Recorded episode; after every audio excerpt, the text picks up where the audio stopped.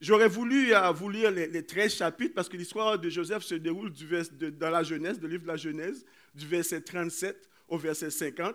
Je voulais vous faire lire les 13 chapitres, mais peut-être qu'ils ne vont pas aimer ça. Je dis, dis, je vais le résumer en quelques minutes, en quelques minutes pour vous, parce que je ne prêche pas pour toute l'histoire au complet, mais c'est seulement une partie. Alors donc, euh, je vais vous la résumer rapidement. Donc, euh, donc euh, voilà, soyez, soyez patients la belle petite histoire. En fait, qui était Joseph? En fait, Joseph, c'est le fils de Jacob. Jacob, c'est le fils d'Isaac. Isaac, c'est le fils d'Abraham. Donc, en fait, en fait, Jacob, c'est le père. Donc, Isaac, c'est le grand-père de Joseph. Et Abraham, c'est l'arrière-grand-père de, de, Joseph. Alors, Joseph, euh, dans le chapitre 37, nous raconte que euh, la jeunesse nous raconte tout de suite comment quand Joseph il grandit à l'âge de 17 ans, il se faisait déjà détester par ses frères. Pourquoi? Parce que son père l'aimait plus, plus que les autres. Il lui avait fait une belle tunique et tout cela. Et en plus, Joseph était un petit peu rapporté. Il rapportait ce que ses frères faisaient à son père. Donc les frères n'aimaient pas trop ça. Mais surtout, Dieu avait révélé à Joseph euh, deux, visions, deux songes qu'il avait faites. Et il a raconté ces songes à ses frères. Dieu lui montrait qu'est-ce qu'elle est devenue dans le futur. Puis raconté, et évidemment, cela a fait en sorte que ses frères le détestaient encore plus. Donc un jour, alors que Joseph s'en allait euh, les rencontrer pour leur apporter de la nourriture parce qu'ils étaient bergers, ils ont fait un plan pour tuer Joseph. Mais la main de Dieu était sur lui, tout comme la main de Dieu est sur chacun de nous aujourd'hui. Au lieu de le tuer, ils l'ont jeté dans une citerne et par la suite, ils l'ont vendu comme esclave à des gens qui s'appelaient les Madiens, qui s'en allaient en Égypte. Arrivé en Égypte, ils l'ont vendu tout simplement à un monsieur qui s'appelle Potiphar. Potiphar, qui était quand même un officier de, la garde du roi Pharaon. Dans le temps, euh, c'était le, titre du roi. À ce moment-là, c'était le Pharaon, tout comme ici, on a le premier ministre, mais c'était un Pharaon. Donc, arrivé là, la Bible nous dit que dès que Joseph est arrivé dans la maison, de la maison de, de Potiphar, la faveur de Dieu était sur lui. Tout allait bien dans cette maison tout allait tellement bien. Je déclare que vous soyez une bénédiction pour ceux qui vous entourent. Mais ce n'était pas tout. Joseph était là, ça, allait bien. Là, il a commencé à avoir une persécution. La persécution venait de l'intérieur de la maison. Alors que la femme de Potiphar voulait avoir des relations intimes avec lui, il a refusé. Il a refusé, il voulait rester fidèle. Ça lui a valu d'aller en prison, une fausse accusation. Arrivé en prison, et encore là, la Bible nous dit la faveur de Dieu était sur Joseph en prison. Encore là, il était une bénédiction pour ceux qui l'entouraient.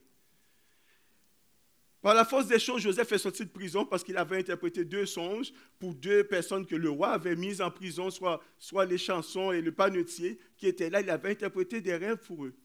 Et les chansons qui étaient, sorties avaient été, avaient été, auprès, étaient auprès du pharaon. Et une fois, le pharaon avait eu un rêve. Il ne savait pas qui, qui, pouvait l'expliquer. Alors on a fait appel à Joseph. On a fait appel à Joseph pour expliquer le, songe parce que Dieu avait déjà un plan. Ça faisait deux ans que Joseph était en prison. Mais Dieu ne l'avait pas oublié. Tout comme Dieu ne t'oublie pas aujourd'hui.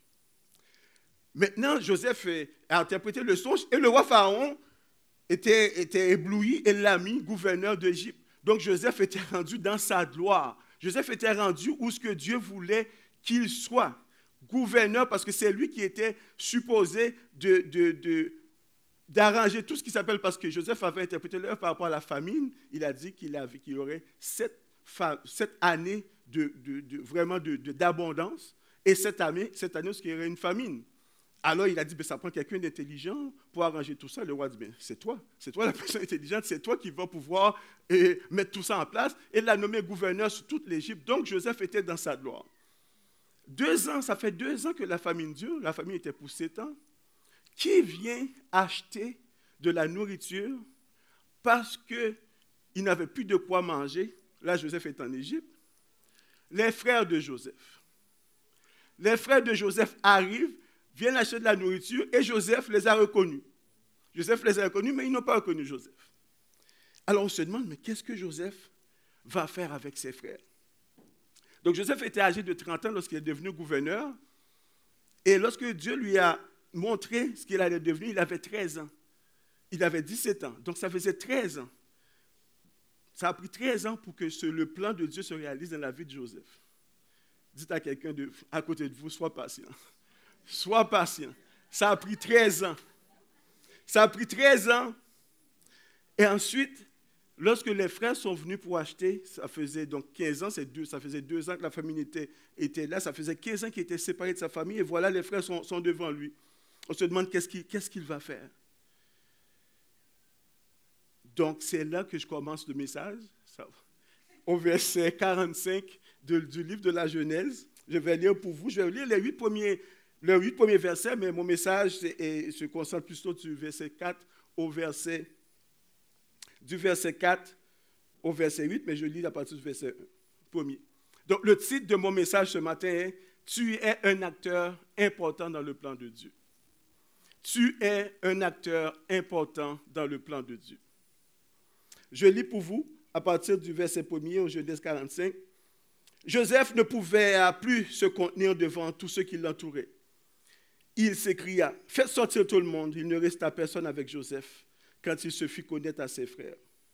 Il leva la voix en pleurant. Les Égyptiens l'entendirent et la maison de Pharaon l'entendit. Joseph dit à ses frères, je suis Joseph. Mon frère, mon père vit-il encore Mais ses frères ne purent lui répondre, car ils étaient troublés en sa présence.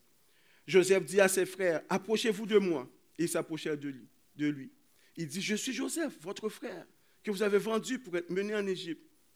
Maintenant, ne vous affligez pas et ne soyez pas fâchés de m'avoir vendu pour être mené ici, car c'est pour vous sauver la vie que Dieu m'a envoyé devant vous. Voilà deux ans que la famine est dans le pays et pendant cinq années encore, il n'y aura ni labour ni moisson. Dieu m'a envoyé devant vous pour vous faire subsister dans le pays, pour vous faire vivre par une grande délivrance. Ce n'est donc pas vous qui m'avez envoyé ici, mais c'est Dieu. Il m'a établi père de Pharaon, maître de toute sa maison et gouverneur de tout le pays d'Égypte. Amen. Amen. Ce n'est pas eux qui avaient envoyé Joseph, mais c'est bien Dieu. Alors que les frères de Joseph étaient là, devant lui, ceux qui l'ont vraiment fait passer de la misère, ils ont, été humiliés, accusés à tort, il a même été en prison à cause d'eux et séparé de sa famille pendant 15 ans, c'était le temps pour Joseph de prendre sa revanche. C'était le temps de prendre sa revanche pour dire à ses frères, bon, moi, je vais vous jeter en prison ou je vais vous tuer parce qu'il il avait le pouvoir de tout faire cela. Mais au lieu de cela, Joseph a dit à ses frères, ne vous affligez pas. Ne vous affligez pas. Ne soyez pas fâchés de m'avoir vendu. Parce que ce n'est pas vous. Joseph a eu toute une attitude. Il a une attitude tout le contraire de ce qu'on attendait c'est comme si, mettons que tu conduis une auto, tu passes, tu brûles un feu rouge, c'est franc, tout le monde te voit, tu t'en vas, tu, vas, tu prends un autre arrêt, tu passes sous l'arrêt, la police court après toi, tu continues à courir, tu t'arrêtes pas. Un moment donné, tu t'arrêtes. Puis la police te dit, le policier te dit, donne-moi tes papiers, tu donnes tes papiers. Puis tu regardes, ok, ça va, tu peux t'en aller. C'est sûr que tu dis, qu'est-ce qui se passe? Je mérite un ticket. Pourquoi tu ne me donnes pas le ticket? voyons, tu serais vraiment étonné qu'un policier ne te donne pas un ticket tout ce que tu as fait. En plus, tu as pu, la fuite. Alors, pour mon premier point aujourd'hui, c'est ce que Joseph a fait. Étonne-les en leur pardonnant. C'est le premier point que j'aimerais partager avec vous ce matin. Étonne-les en leur pardonnant. Ce n'est pas facile de pardonner. Surtout lorsque les blessures sont profondes. Surtout lorsque tu, pourrais prendre ta revanche et, celui qui t'a fait du tort est là. Ça se peut que ce soit un membre de ta famille qui t'a fait du tort. Ça se peut que ce soit ta mère, ça se peut que ce soit même ton père. Ça se peut que ce soit un de tes frères, ça se peut que ce soit ta soeur, quelqu'un de proche. Puis ces gens t'ont fait du tort, puis tu ne peux pas pardonner. Peut-être qu'il y a des gens qui sont significatifs, euh, euh, qui t'ont abusé, qui t'ont fait des choses, puis là, et qui ont dit des choses sur toi qui t'ont accusé des choses que, tu trouves méchantes. Peut-être que tu penses que à cause de tout cela, ta vie a pris une autre tournure, tout simplement. Ce n'est pas facile pardonner quand, quand tout cela arrive. Mais je t'invite quand même. Je t'invite à les étonner en leur pardonnant. Je t'invite à avoir une attitude qui ressemble à, celle de Joseph, de les pardonner. Joseph a pardonné parce qu'il a compris finalement que, que, c'est Dieu qui est en contrôle de toutes les situations. Il a compris que malgré ses frères euh, ont, eu de la jalousie contre lui, malgré la maltraitance, malgré les trahisons, les déceptions, Dieu est en contrôle. Dieu est en contrôle. Il peut utiliser toutes les situations négatives. Il peut tout utiliser pour te bénir. Il peut utiliser toutes les situations pour accomplir son plan dans ta vie. Les situations n'ont aucun lien avec ce que tu vas devenir. C'est Dieu qui décide de ta vie. Les frères de Joseph ne méritaient pas le pardon. Vous conviendrez avec moi Ne méritaient pas d'être pardonnés après, après tout ce qu'ils ont fait. Ils étaient vraiment méchants. Mais savez-vous quoi? Nous non plus, on ne méritait pas le pardon de Jésus. Nous non plus, on ne méritait pas que Dieu, que Dieu nous pardonne à toutes les fois que nous avons été infidèles, à toutes les fois que, qu'on a vendu Jésus, soit pour un travail, soit, soit pour ne pas perdre la face, à toutes les fois que nous, nous, nous, nous étions là, nous ne nous sommes pas levés pour Jésus. À toutes les fois que nos péchés étaient tellement grands devant nous, nous ne pouvions même pas prier. Nous venions à l'église en reculant, sachant non, il ne va pas me pardonner, ça ne se peut pas, c'est trop grand. Puis à chaque fois, il t'a pardonné il t'a pardonné. Alors il t'invite à faire la même chose. Il t'invite à étonner les gens qui s'attendent à ce que tu prennes ta revanche. Ils s'attendent à ce que tu sois en colère. Tu, imites Jésus, tu dis non, Dieu m'a pardonné, je peux vous pardonner. Matthieu 18 nous, rapporte l'histoire, une parabole de Jésus, alors que euh, ça, vient, ça vient du même chapitre où ce que, où ce que les disciples demandent à Jésus combien de fois qu'il faut pardonner. Et Jésus raconte une autre parabole lorsqu'il parle d'un roi, d'un roi tout simplement, qui devait faire rendre des comptes à ceux qui devaient de l'argent. Il y a un homme qui devait de l'argent, qui lui devait 10 000, talents. Là, il le prend pour, pour, le mettre en prison. Il dit, tu ne peux, tu peux pas me payer, alors je te mets en prison. Il arrête sa femme, il arrête ses enfants, il jette tout le monde en prison. Il dit, tu vas me payer. L'homme lui dit, sois patient envers moi, sois patient, je vais te payer. Je vais te payer.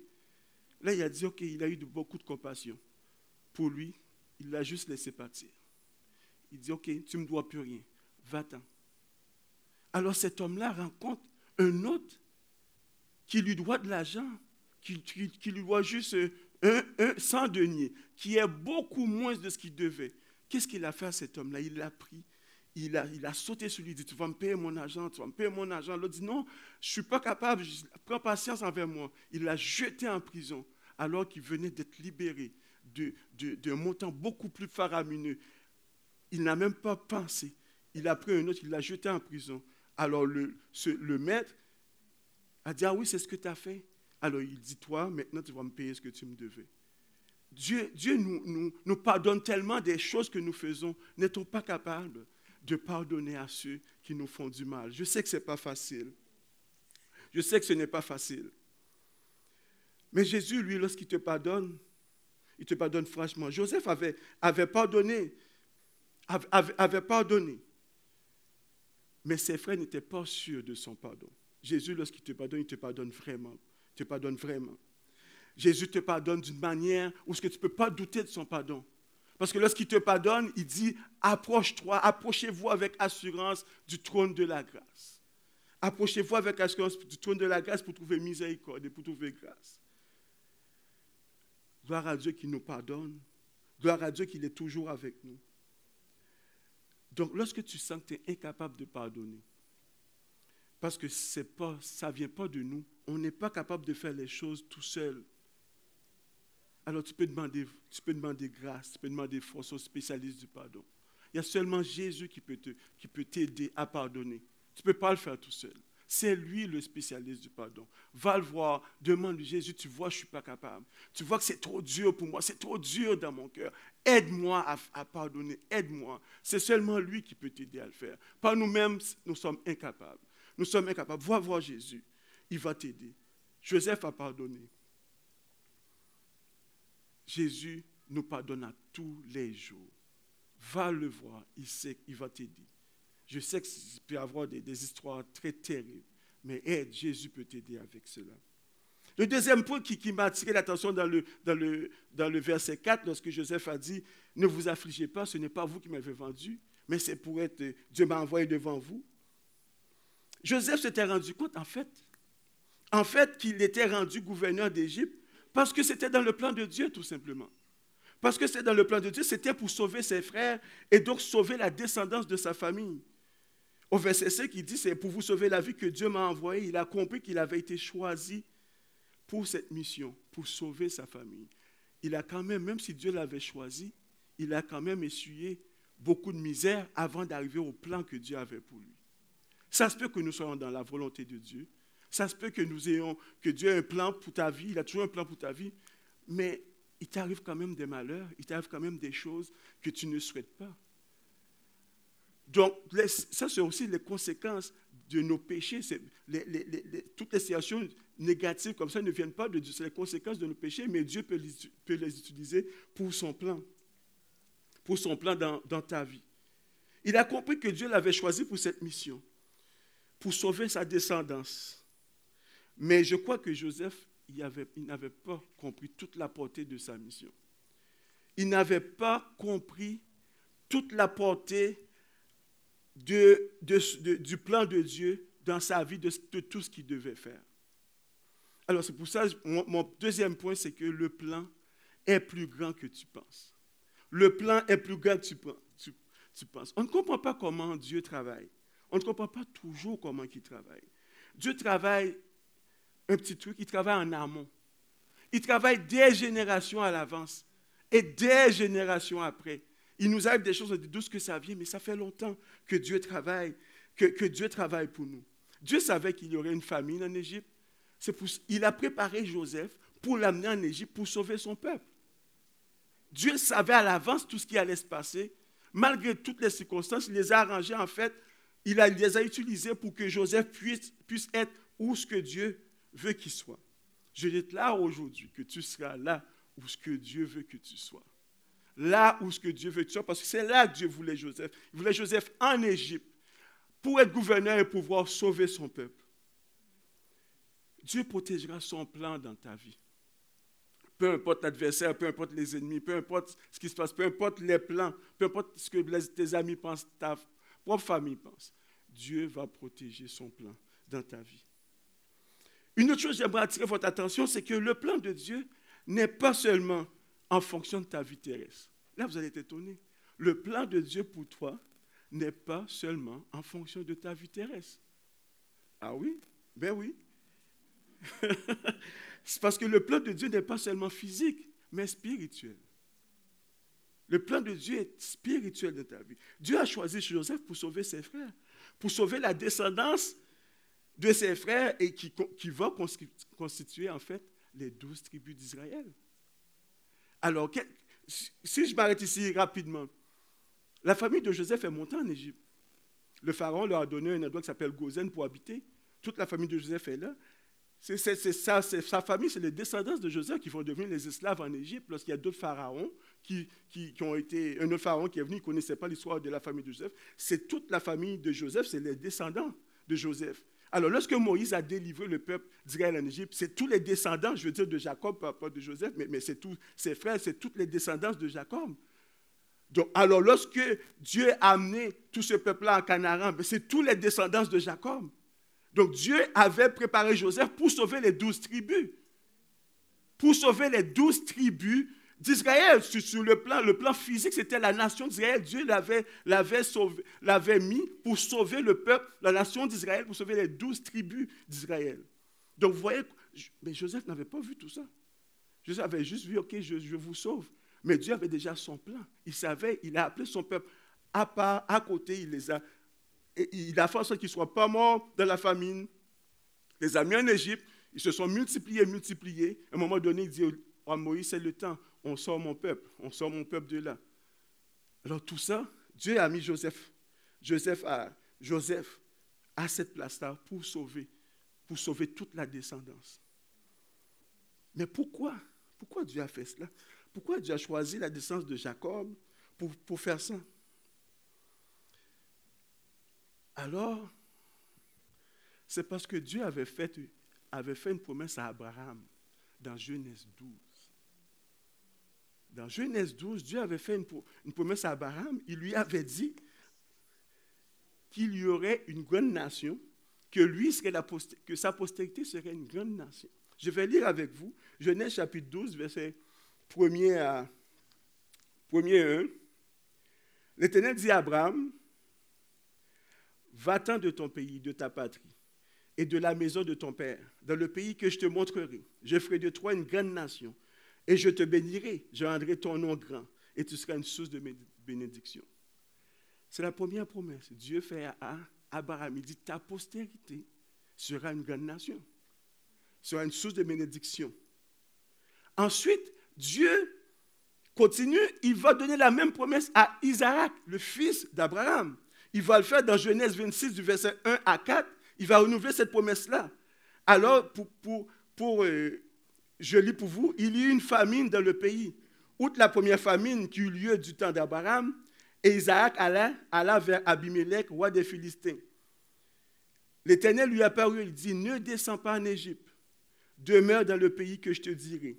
Séjourne dans ce pays-ci, je serai avec toi et je te bénirai car je donnerai toutes ces contrées à ta postérité et je rendrai le, serment que j'ai fait à Abraham, ton père.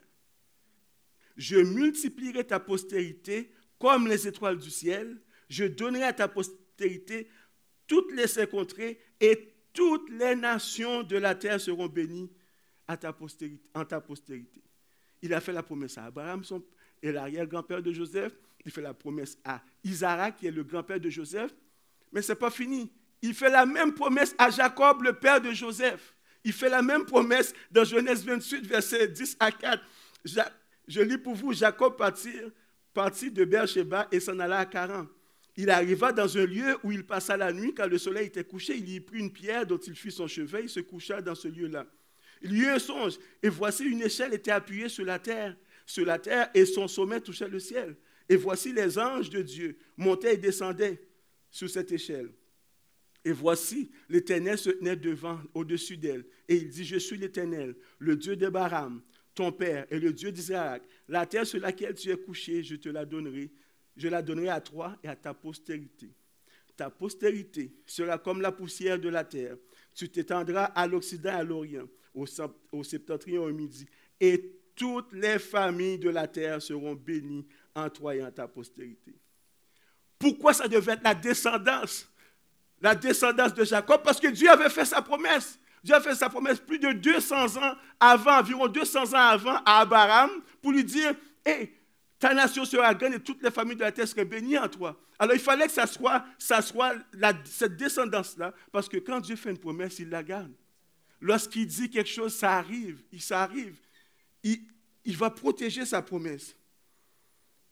Dieu tient toujours parole, Dieu accomplit toujours ses promesses. Malgré les complots des hommes, malgré, les trahisons, malgré les fausses accusations, Dieu va toujours accomplir ses promesses dans la vie de ses enfants. Reste confiant. Reste confiant, Dieu va accomplir ses promesses. Même si tu meurs aujourd'hui, si Dieu t'a fait une promesse, elle va arriver. Tu ne la verras pas peut-être, mais elle va arriver. Je vous étonne en vous disant, mais reste confiant. Abraham n'a pas vu la promesse. Isaac n'a pas vu. Jacob l'a vu un peu, mais ils n'ont pas vu toute ils n'ont pas vu la promesse. Ils n'ont pas vu tout. Reste confiant. Ma mère est décédée il y a quelques années, en 2002. moi, je suis le dernier d'une famille de huit. Euh, ma mère était une femme de Dieu. Elle priait beaucoup. Puis à chaque fois, elle me parlait quand j'étais toute seule avec elle. Elle me disait eh, Dans mes huit enfants, là, est-ce qu'il n'y a pas un que Dieu va me donner? Elle, parlait pour le ministère. Mais Dieu lui avait déjà révélé, mais elle essayait d'influencer. À chaque fois, je disais, mais non, maman, qui va aller dans le ministère Moi, je finissais l'université à ce moment-là, je disais, non, non, maman, tout ça. Puis, à plusieurs reprises, elle est, à plusieurs reprises, elle est venue sur ce, sujet avec moi. Savez-vous quoi? J'ai accepté l'appel de Dieu plusieurs années après la mort de ma mère pour aller dans le ministère. Même si tu meurs, Dieu va tenir sa promesse. Dieu va tenir sa promesse. Reste confiant. Dieu va tenir sa promesse. Alors les promesses de Dieu font partie intégrante de son plan divin. Il n'a d'autre choix que de respecter son plan. Son plan pour toi est plus grand que tu penses. je vous disais tantôt que le plan revêt aussi un caractère spirituel. Ce n'est pas juste physique. C'est pas, je vais vous donner l'exemple. Ce n'est pas juste, lorsque Dieu a un plan pour toi, une promesse, ce n'est pas juste pendant que tu es vivant, c'est un, plan qui continue. Dans les promesses que Dieu a faites à Joseph, il y avait deux aspects. Il y avait un aspect physique et un aspect spirituel. Joseph avait, Joseph avait bien compris l'aspect physique. Comme quoi que Dieu l'avait choisi pour sauver, pour sauver son peuple. Joseph savait que l'Éternel euh, l'avait choisi pour sauver sa descendance. Mais ce que Joseph ne savait pas, c'est que l'Éternel parlait de plusieurs nations. Je ne voulais dans les, dans les promesses que Dieu a faites. L'Éternel parlait de plusieurs nations, pas une nation. Il parlait de toutes les familles de la terre. Donc la mission, la mission avait un caractère beaucoup plus grand que Joseph pensait. Dieu l'a utilisé pour sauver les douze tribus. Dieu a utilisé Joseph pour sauver les douze tribus. Il l'a envoyé pour sauver les douze tribus. Mais Dieu a utilisé le Seigneur Jésus pour sauver toutes les nations. Pour sauver toutes les nations. Pas juste douze tribus, pas juste son peuple, mais toutes les nations. Dieu a envoyé donc toutes les familles, parce que la, promesse était que toutes les familles de la terre seraient bénies en toi. C'est la promesse que Dieu a faite avec Abraham. Ainsi, la promesse, la promesse que Dieu a faite à Abraham, à Isaac et à Jacob, c'est Jésus qui est venu l'accomplir à la croix plus de 1500 ans après. C'est Jésus qui est venu l'accomplir. Ça, c'est la partie spirituelle de la promesse. C'est cette promesse-là que Joseph n'avait pas compris, Il pensait que c'était juste une promesse physique, une nation.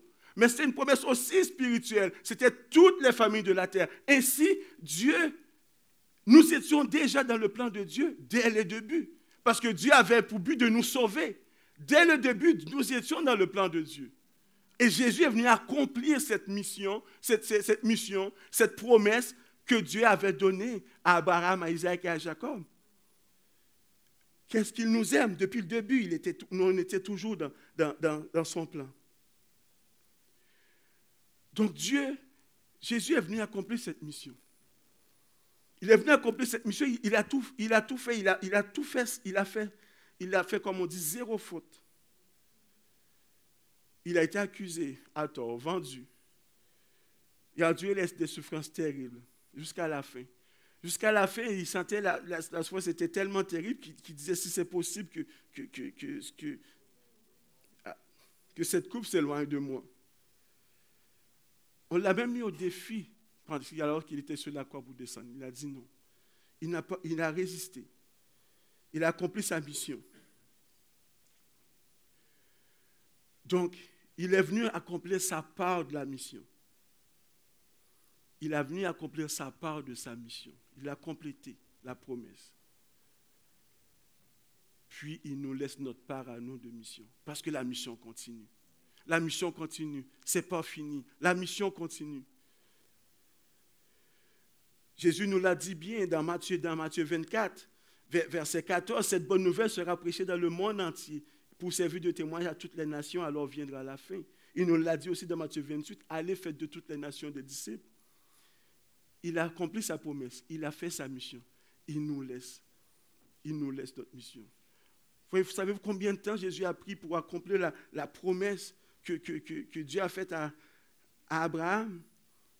Matthieu nous dit que d'Abraham à Jésus, ils ont compté plus de 42 générations. 42 générations. Donc, soyez patient lorsque Dieu te fait une promesse. ça se fait que ça prend un petit peu de temps. Mais il va l'accomplir. Il va l'accomplir. Il va l'accomplir. Soyez sûr qu'il va l'accomplir. Tu n'as pas, besoin, pas nécessairement besoin de voir. Tu as, juste à être confiant qu'il va, va le faire. Alors, comme Dieu la mission continue avec toi. C'est mon troisième point. Comme Dieu a choisi Joseph, qui est un homme pécheur. Joseph n'était pas Jésus. Je ne peux même pas comparer Joseph avec Jésus comme un homme pécheur. Dieu te choisit aujourd'hui. Dieu t'a choisi pour faire son plan, pour continuer la mission. Des fois, on peut penser que c'est si compliqué, que ce n'est pas si compliqué. C'est compliqué et non, dans le sens que Dieu te demande des choses qui sont simples. Des fois, faire le plan de Dieu, c'est quoi? Des fois, tu peux juste prier avec quelqu'un. Tu peux juste être là avec quelqu'un pour l'écouter. Des fois, Dieu te dit, OK, donne, un, montant à telle personne. En passant, si vous entendez que Dieu vous dit de me donner 1000 dollars, n'y pas, donnez-le-moi après. Ce n'est pas une blague qu'il fait.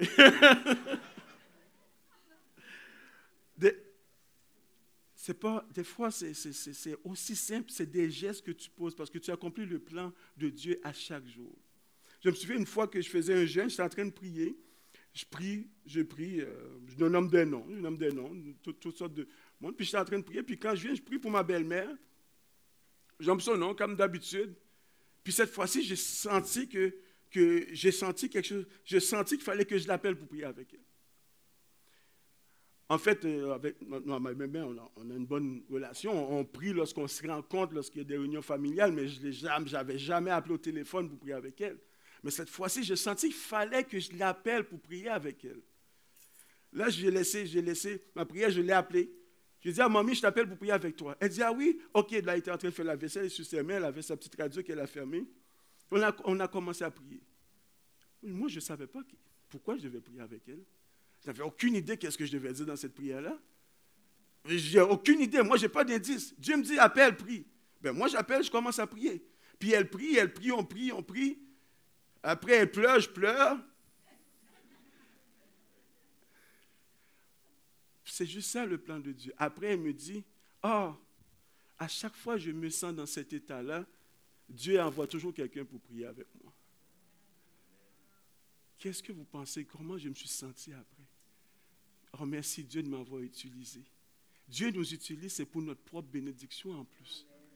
Là, j'étais à genoux devant Dieu. Merci. Merci de m'avoir utilisé. Donc, juste obéir. Voyez-vous, quand Dieu a dit à Abraham, va-t'en de ton pays, il a été, il a obéi. Lorsqu'il a dit à Isaac, ne va pas, Isaac n'a pas été. Lorsque Joseph faisait son plan, Joseph a été fidèle. Il nous demande d'obéir et d'être fidèle, tout simplement. Juste écouter la voix de Dieu, puis obéir. Pose pas de questions. Pose pas de questions, fais pas de rhétorique, fais pas de logique. Juste obéir, écouter et, et, vas-y. Quand tu sens que c'est vraiment la voix de Dieu. Donc, c'est juste être, c'est quoi faire le plan de Dieu? C'est juste être un bon père de famille, une bonne mère de famille. C'est un bon voisin, un bon employé. C'est un bon collègue de travail. C'est un bon patron. C'est un bon voisin, c'est un bon citoyen. C'est ça faire le plan de Dieu. C'est ça faire le plan de Dieu. Parce qu'en faisant tout cela, tu es en train d'annoncer la parole, tu es en train de d'élever Jésus. C'est ça faire le plan de Dieu. C'est ce que Dieu te demande. Sois fidèle, sois juste fidèle dans la part qu'il te confie. Lui, il a fait sa part à la croix. Il a accompli, il a accompli les promesses, il a accompli. Ta part à toi, c'est juste d'être fidèle, c'est juste de faire ta partie à toi. Vous voyez, le pont Champlain, ça a coûté combien? 4 milliards de dollars? Vous savez, il y, a, des parties qui sont. Il y a des parties du pont Champlain qui sont sorties partout dans le monde, notamment en Espagne. Pensez-vous vraiment, celui qui faisait. Il y avait des petites parties qu'il devait faire, des fois des grosses parties, des fois des petites parties. Lui, sa mission, c'était juste faire juste sa petite partie à lui. Il fait sa part du plan. Lui n'a aucune idée. Il n'a aucune idée du pont Champlain. Peut-être qu'il ne la verra jamais de toute sa vie. Il n'a aucune idée de la grandeur du pont Champlain. Mais lui, sa partie à lui, c'est ça. Il fait sa partie à lui. Dieu te demande de faire ta partie à toi. Tu ne sais pas qu'est-ce qui arrive, tu ne sais pas pourquoi, tu ne sais pas c'est quoi le plan général. Tu ne sais rien du tout. Mais fais juste ta partie, juste être fidèle dans ce que tu dois faire. Juste obéir, tout simplement. Ce n'est pas important de savoir c'est quoi le, plan au total. Joseph n'avait aucune idée de son plan. Dieu l'a utilisé, il l'a fait. Il. Dieu, lui, pensait que c'était une petite partie, pourtant le plan était beaucoup plus court que ça.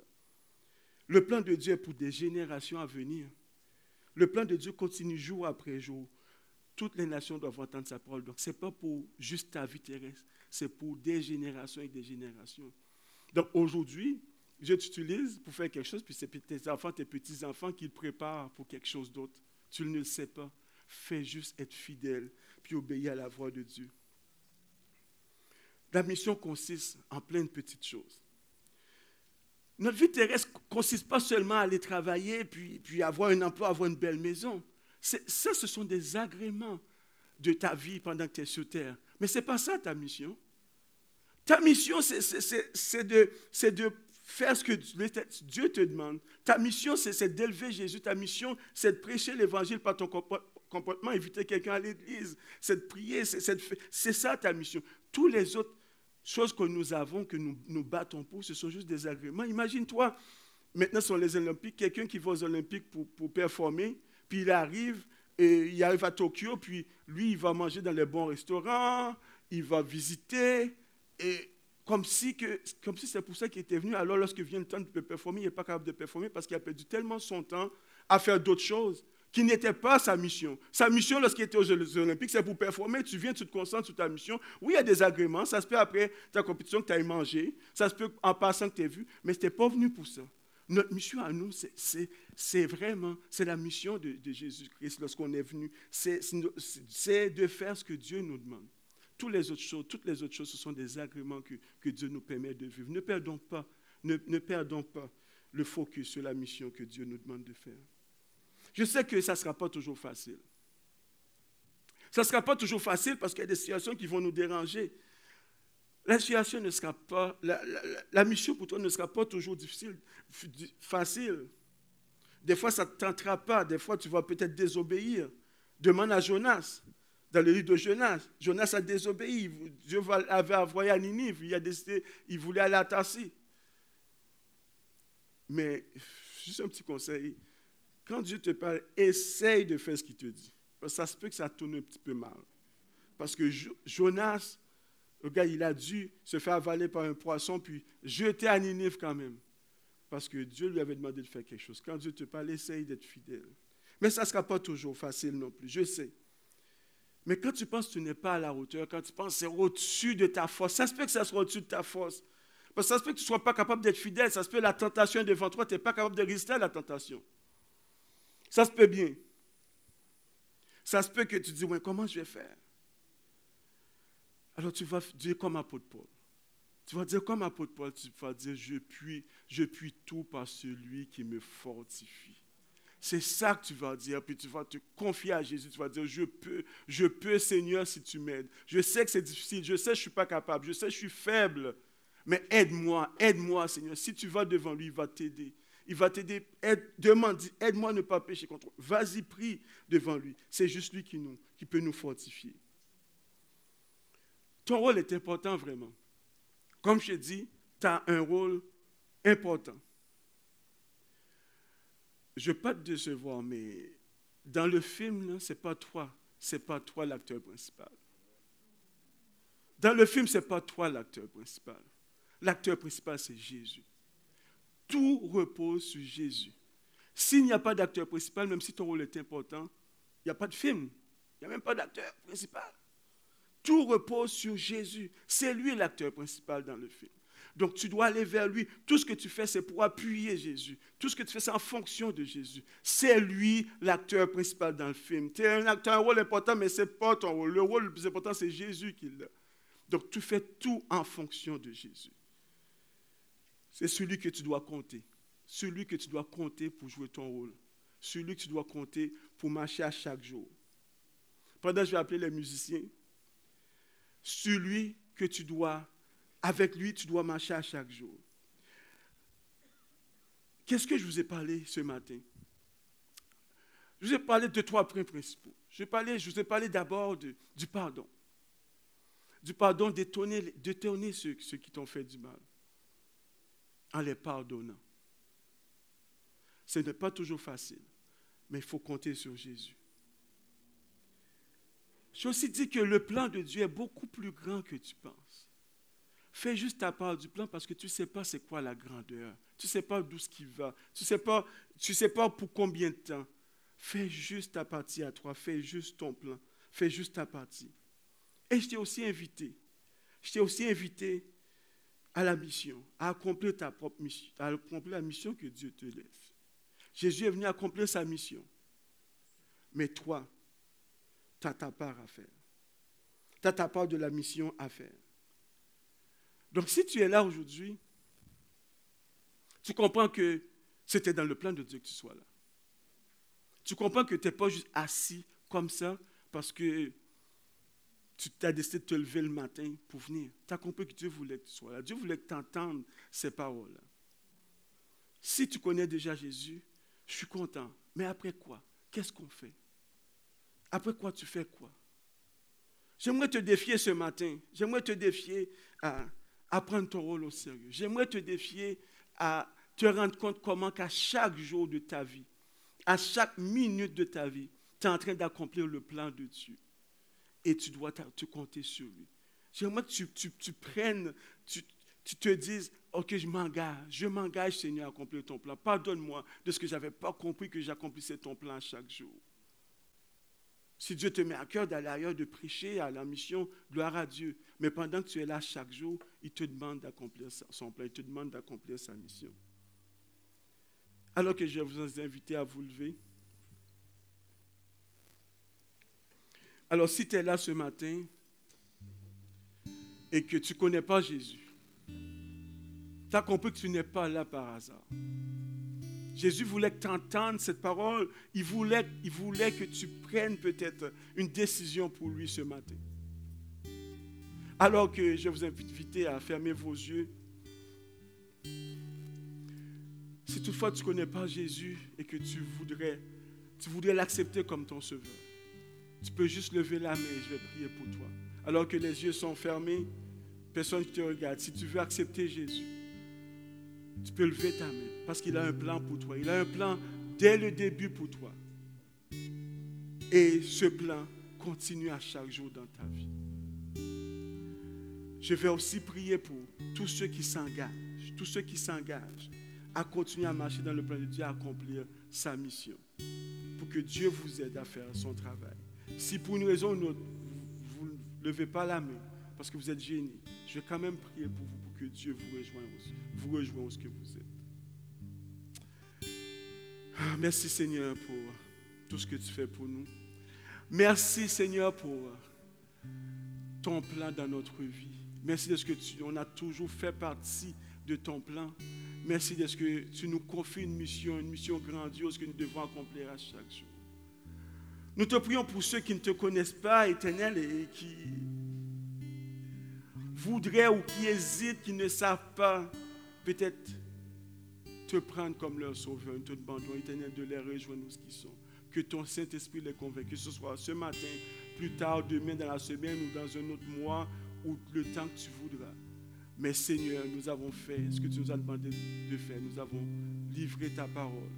Et Seigneur, maintenant, c'est la responsabilité de ceux qui t'écoutent, avec la puissance de ton Saint-Esprit, qui viennent à toi. Alors, nous, sommes là à te servir chaque dimanche, à tous les jours, mais fais-nous comprendre comment notre plan, notre mission est importante. Je te demande ceux qui font l'engagement de te servir, d'obéir, de, de, respecter ton plan, de faire ton plan chaque jour. Te demandons de les aider par ta puissance, par ta force toute puissante. De les aider à obéir, à faire ta mission. Parce que sans toi, nous ne pouvons rien. Sans toi, nous ne pouvons rien, Seigneur. C'est juste toi qui peux nous aider à te servir, à aller plus loin avec toi. Bénis-nous, aide-nous à faire ta volonté, aide-nous à t'obéir, aide-nous à, être fidèles. Merci Seigneur pour tout ce que tu fais pour nous. Gloire soit à toi, merci pour ta parole. C'est dans le nom de Jésus que